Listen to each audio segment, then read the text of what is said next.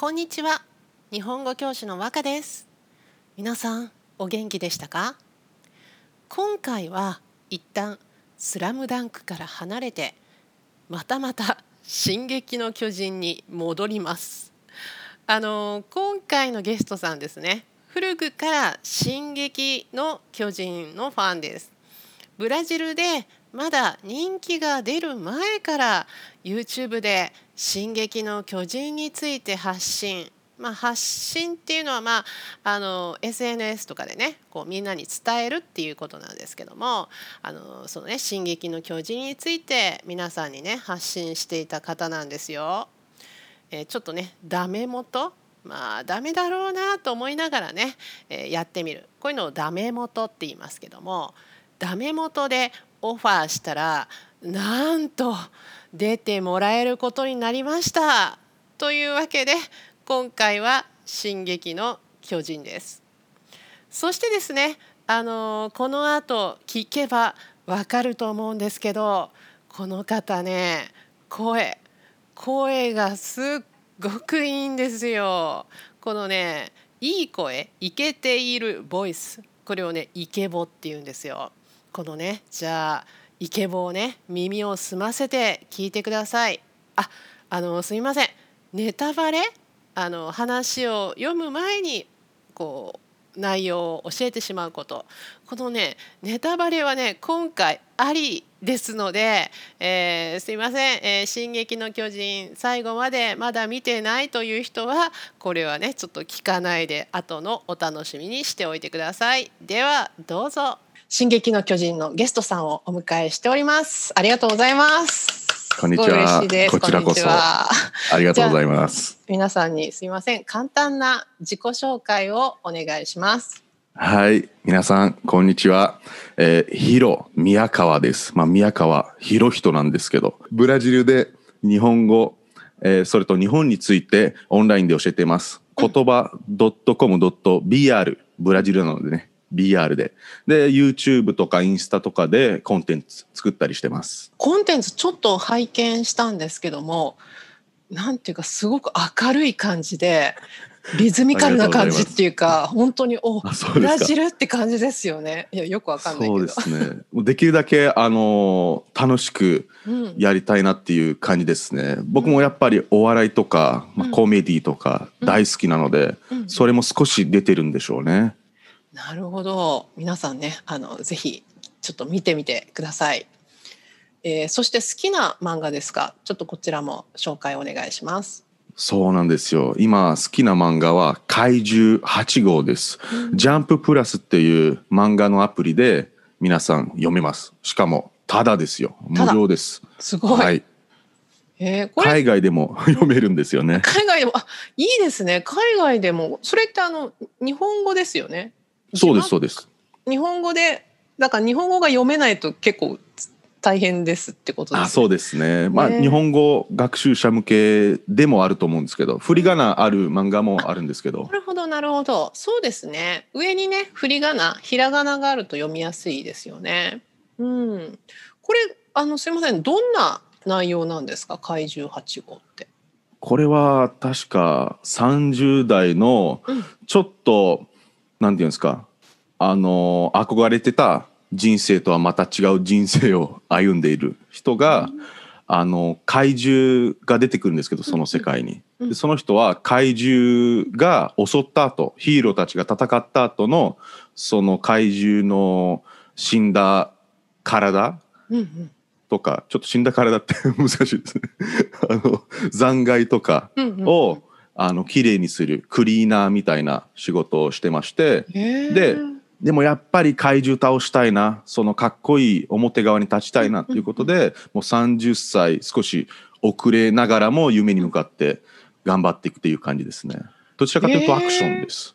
でもなんか面白いですね。ちょっと現実にはないファンタジーなのかアクションなのかちょっと面白い感じですね。面白いですよ。アクシアクションでストーリーも面白いですし、えー、そうなんです、ね、爽快ですね。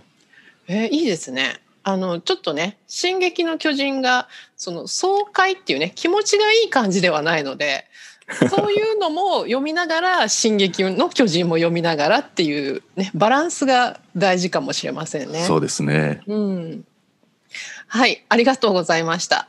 ではね、あの早速「進撃の巨人」についてちょっと話していきたいと思います。あ行きましょ行きましょう。ね、すごい楽しみ。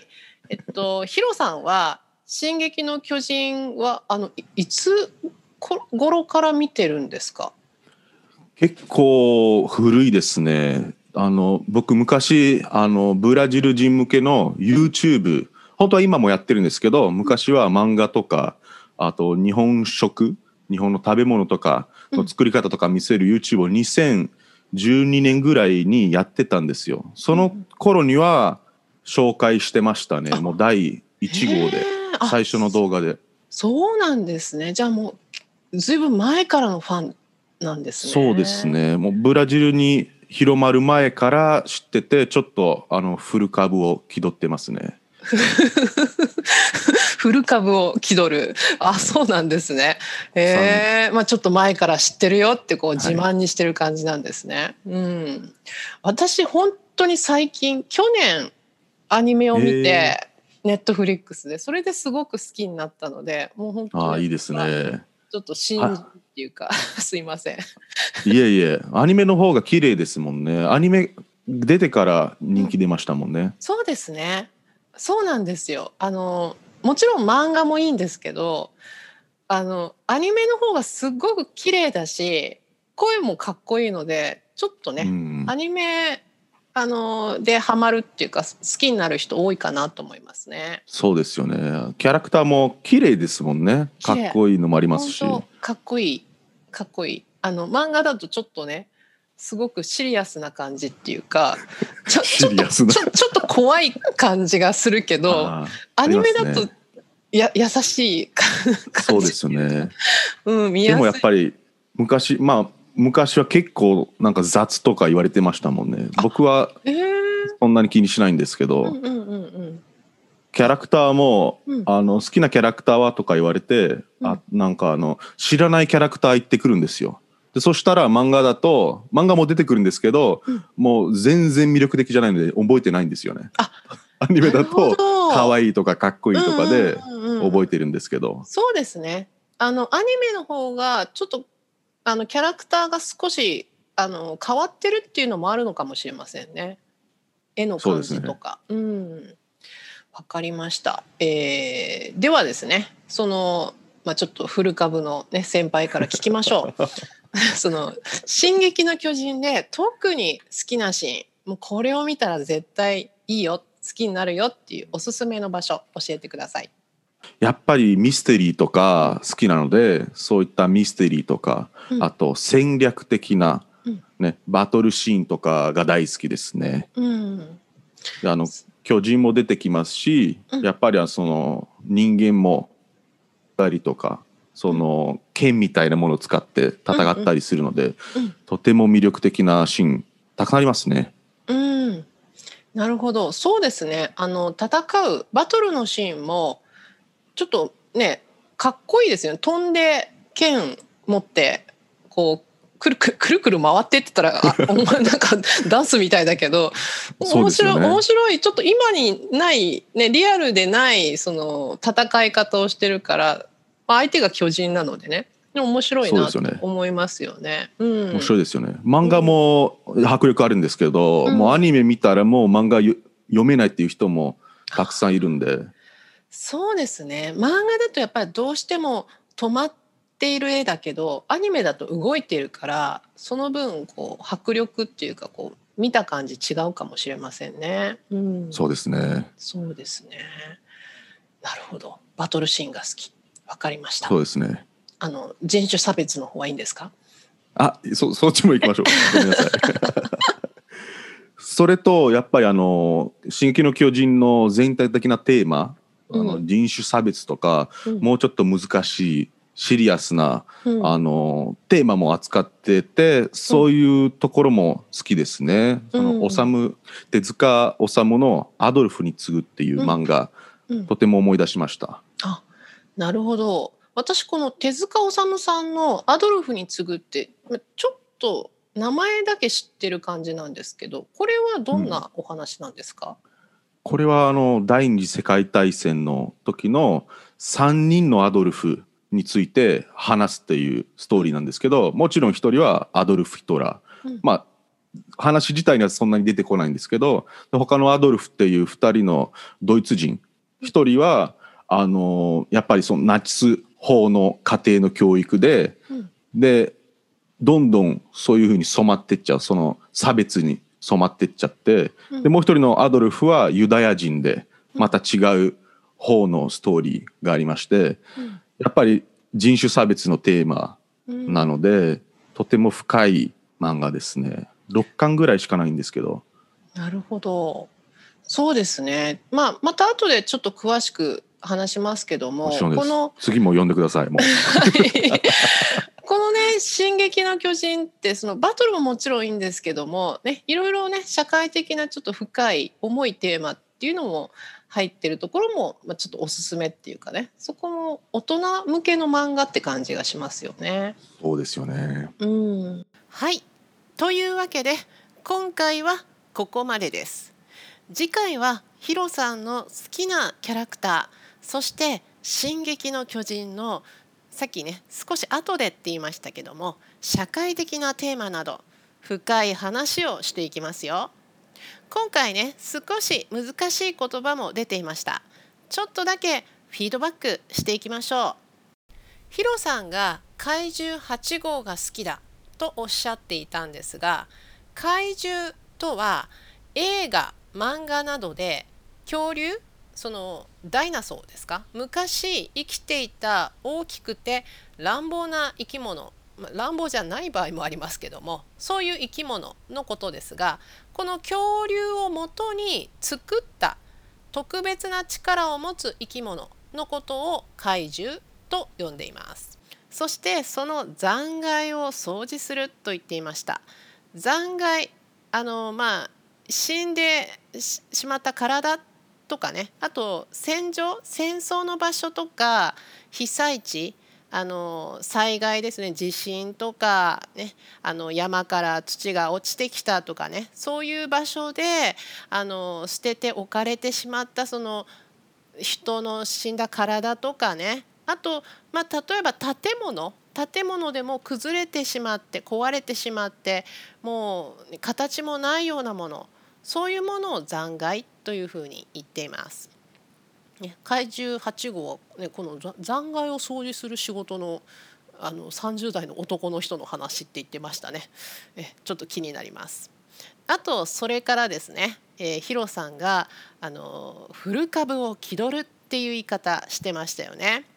この古株ですけどもまああの基本的にはね木の古い株その下のところですよねこれを古株というんですけどもそれ以外にも古くからその仕事やグループなどにいる人のことよく知っている人のことを古株っていうんですね。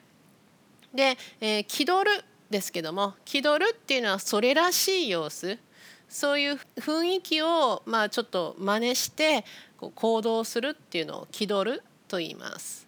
ヒロさんはその「進撃の巨人」を古くから知ってるんだよっていうのをね少しこうそういう雰囲気を出して、えー、インスタとかね、えー、やっていらっしゃるということでしょうか。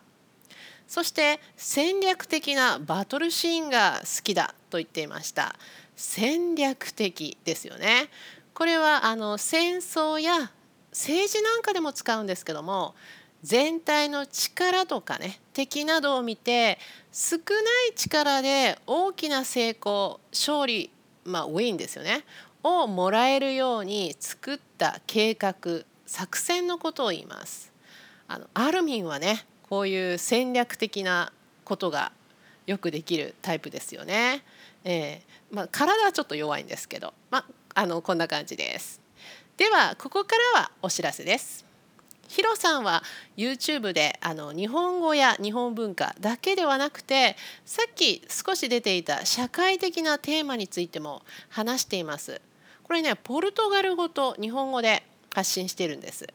こちらね私も見ました映像その写真とかその動く絵が映ったそのモニターとかスクリーン映像っていうんですけどもこの映像がねとってもなんかカラフルで綺麗だしそしてヒロさんのこのイケボでね明るくてテンポがいい話し方これがねあの本当に見ていて気持ちがいいです。